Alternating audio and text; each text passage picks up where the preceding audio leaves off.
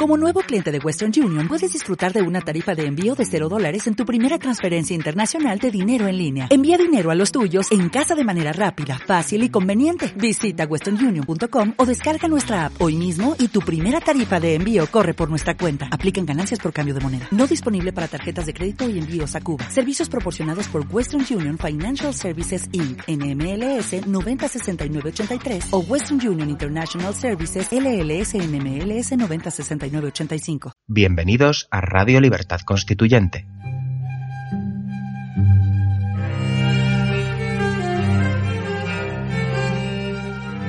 Están escuchando El Factor Republicano, un programa de la serie Nuestros Fundamentos. Presenta Pedro Manuel González.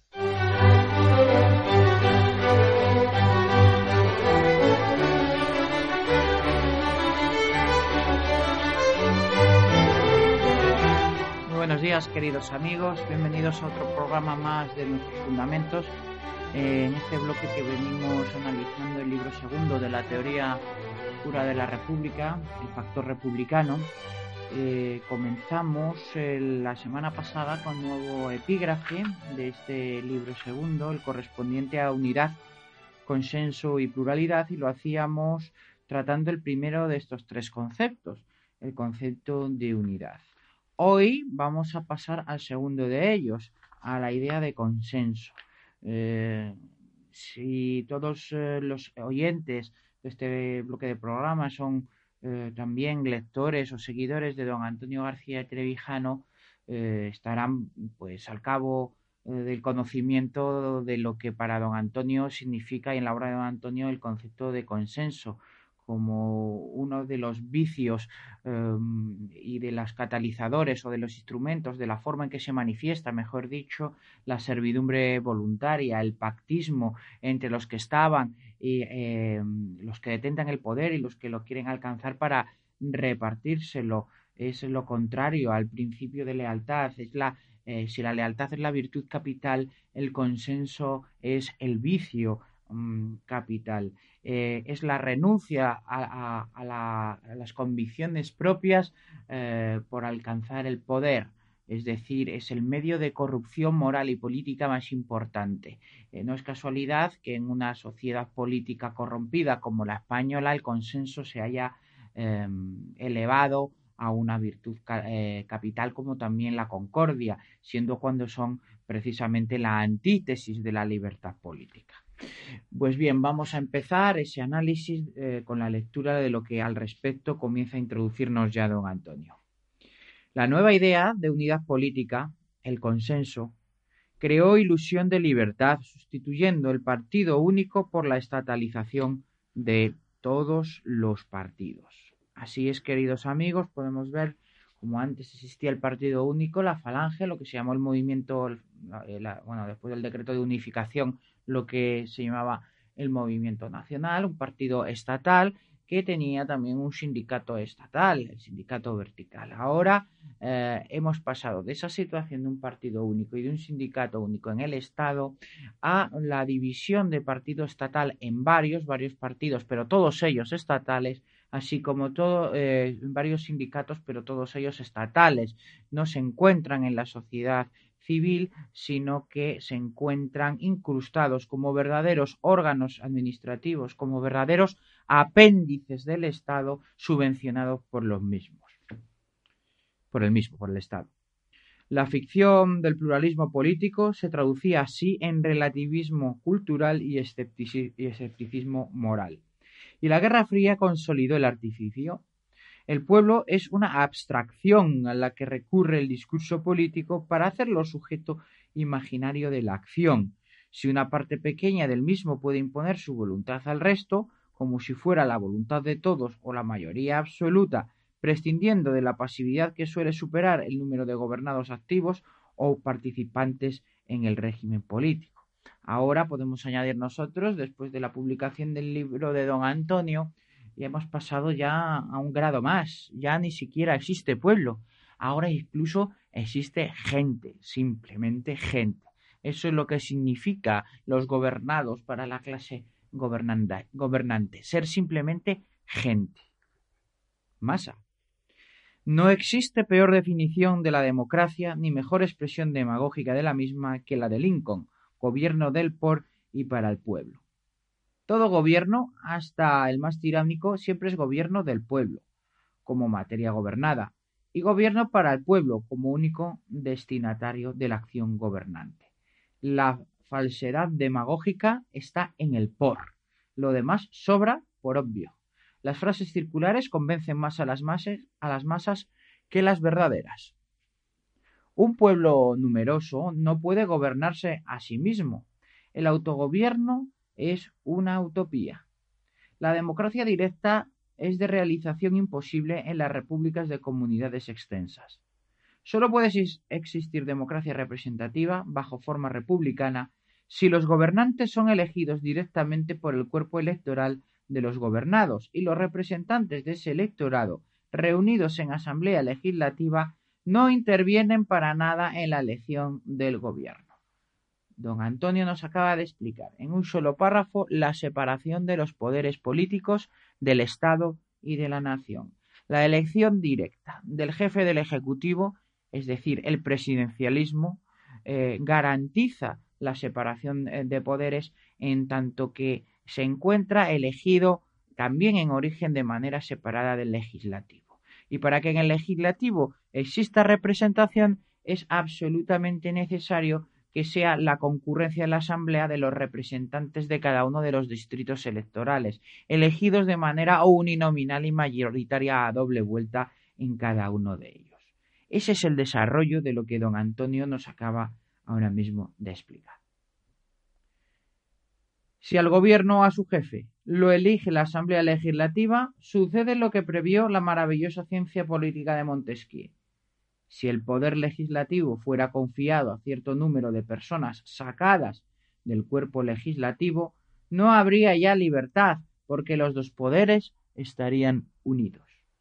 Y cuando el poder legislativo y el poder ejecutivo están reunidos, no hay libertad, porque se puede temer que hagan leyes tiránicas para ejecutarlas tiránicamente. El espíritu de las leyes, libro 11, 1748. En Europa no hay pues democracia política. Incluso en Francia, el presidente del Poder Ejecutivo, elegido en sufragio directo, ha de someter a la Asamblea Legislativa la aprobación de su programa y equipo de gobierno. En Francia lo que existe es, en consecuencia, una especie de semipresidencialismo, porque sí que está separada la elección de representantes legislativos a través de un sistema electoral mayoritario de distrito eh, de la elección del presidente de la República. Ahora bien, desde el mismo momento en que no tiene libertad el presidente de la República para formar su propio gabinete, sino que debe someterlo al eh, placet del legislativo, ya no existe tampoco democracia. Solo ocurre a día de hoy y la única democracia existente realmente eh, que pase los criterios de la democracia formal es la democracia republicana estadounidense. Siguiendo con Francia, don Antonio nos comenta lo siguiente. Desde el directorio que dio marcha atrás a la Revolución Francesa, la clase política integrada en el poder legislativo ha temido no ser ella la que haga y deshaga los gobiernos. El miedo de la burguesía semi-ilustrada a que el populacho participe en la elección de la máxima magistratura ha sido factor de los regímenes parlamentarios. El marxismo lo asumió como legado acrítico de la revolución. El estado de partidos lo liquidó, pero dejó intacto el poder del miedo a la libertad en los dirigentes de partido, para que esos vicios de inseguridad personal impidieran la fortaleza de un poder independiente en la jefatura del Estado republicano. Desde que se puso en circulación la fantasía constitucional de hacer soberano al pueblo, los mayores crímenes de la humanidad se cometen en su nombre. Don Antonio nos comenta aquí la falsedad de la soberanía popular, de ese invento rusoniano, de esa ficción absolutamente simbólica, símbolo de símbolo, el símbolo de algo como es el pueblo, cuando se está refiriendo a la sociedad gobernada, se pone de manifiesto en esa soberanía popular. El pueblo nunca puede ser soberano. Soberano será el que tiene el poder legislativo, como Carl Smith decía, quien puede declarar el, estado de excepción. Ese es quien tiene en realidad el poder soberano y, y solo hay un órgano político en la organización del Estado que lo tiene, que es el Ejecutivo. Cuando la soberanía popular aún no había sido puesta en las constituciones, se pudo pensar, con Madame Roland, que la excusa del crimen político era la libertad. Pero durante siglo y medio de soberanía parlamentaria no asomó el peligro de que en nombre del pueblo se, legitimaran los crímenes del gobierno. Esto sucedió cuando la guerra mundial dejó al parlamentarismo en el arcén de la historia. El estado de partidos se apoderó del mito de la soberanía popular para simular que él encarga, eh, que él la encarna en la República. Así como en la democracia plebiscitaria la voluntad de la mayoría de ciudadanos activos se identifica con la voluntad general del pueblo, en la democracia de partidos, de, partidos, la voluntad de la mayoría de ellos se identifica con la voluntad general, que sólo nace en virtud del principio de identidad, partido y pueblo, sin mezcla de elementos estructurales de representación. Leibholz, presidente del Tribunal Constitucional de Bonn. Esta es la doctrina que se viene aplicando ahora mismo, queridos amigos, y de la cual vivimos y asumimos, en la cual vivimos y asumimos como el como si existiera representación cuando ya el propio Tribunal Constitucional de Bonn entiende, sentencia que esa concepción de democracia representativa, a su juicio, se encuentra superada, que es una antiguaya, que lo moderno es el principio de identidad, de la identificación de las masas con los partidos estatales. Eso, señores, no tiene más que un nombre, puro fascismo. ¿Qué más da que sea un partido el que sustente ese principio de identidad que que sean varios? Lo importante, lo trascendente, es que es uno o varios partidos en el Estado. Pues bien, queridos amigos, hemos llegado a la mitad de nuestro tiempo y como todos los días vamos a hacer una pequeña pausa. Hasta dentro de un momento.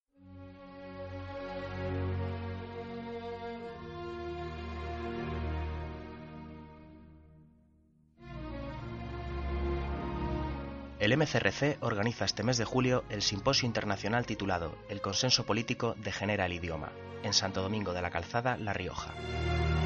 Del 21 al 23 de julio de 2017 se reunirán algunos de los colaboradores e intelectuales más cercanos al MCRC.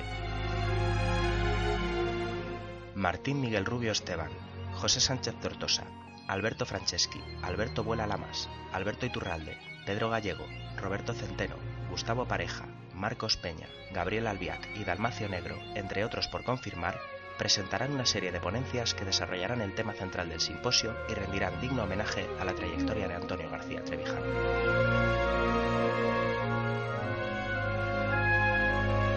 Infórmate e inscríbete en la página web del evento simposio-mcrc.es.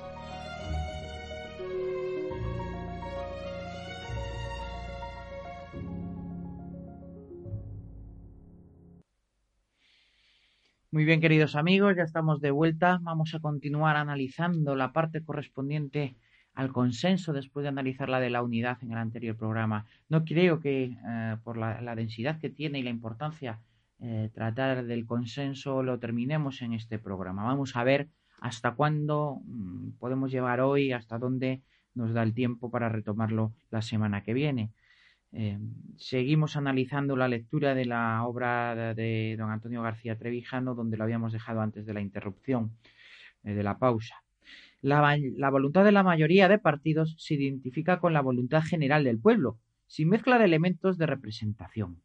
Esta es la doctrina oficial constitucionaria de la integración del pueblo en las repúblicas europeas.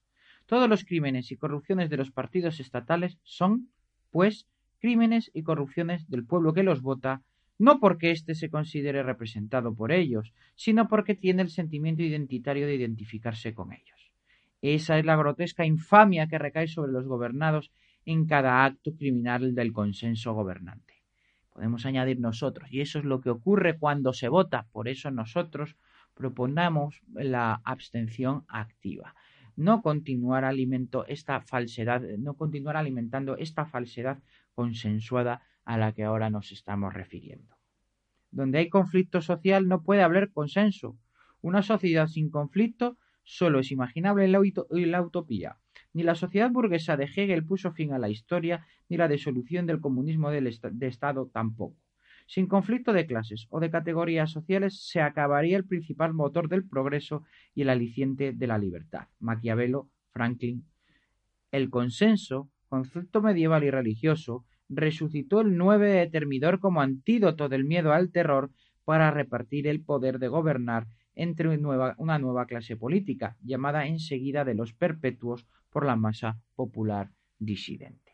Tras la muerte de los dictadores, como sucedió con la de Robespierre, Hitler, Mussolini, Franco, el miedo de la libertad aglutinó las ambiciones de seguridad en represores y reprimidos mediante consensos de reparto del poder.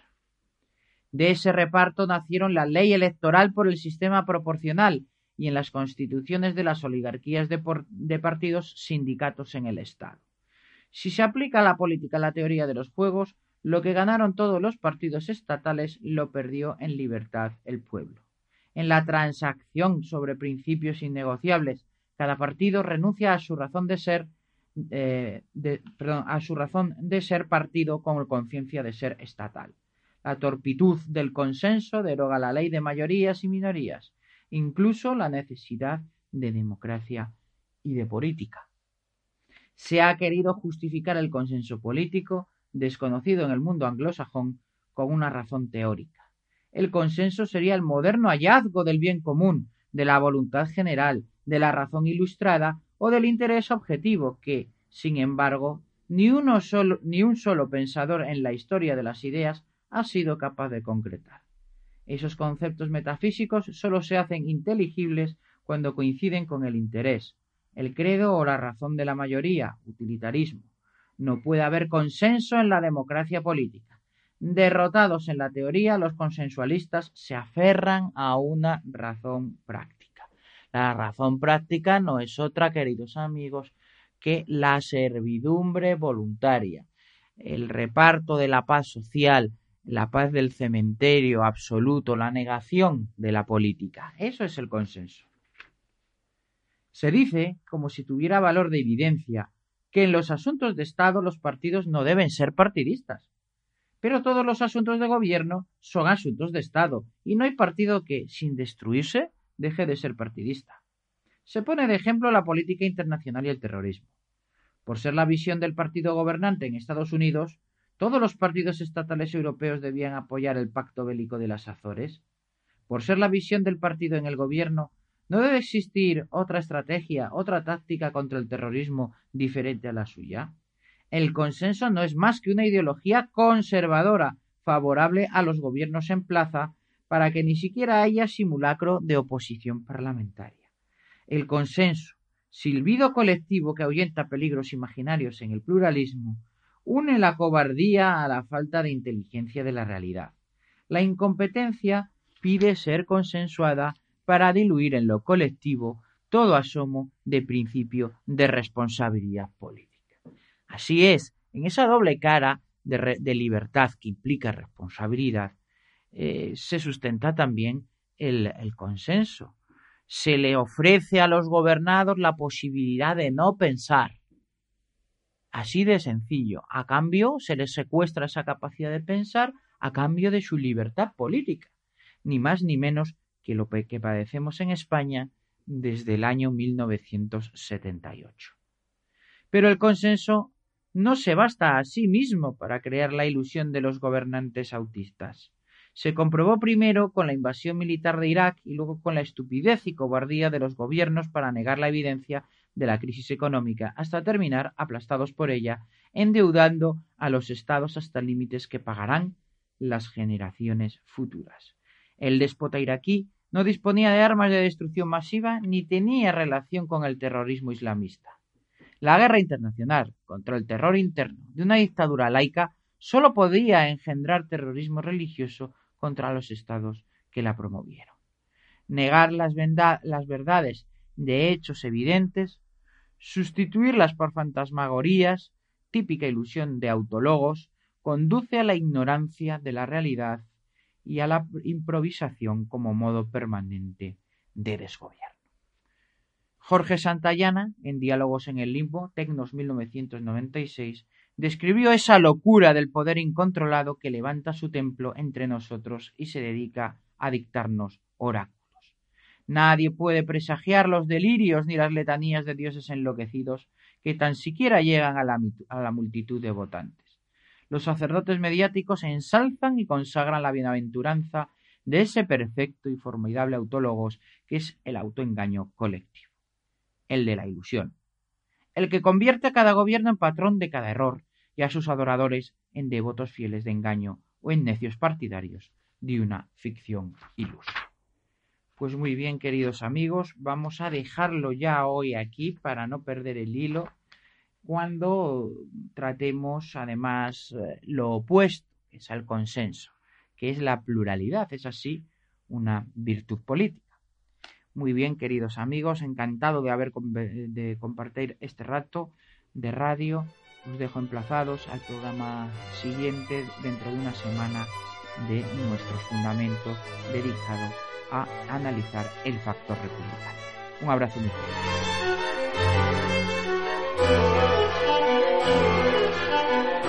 Gracias por haber escuchado nuestros fundamentos.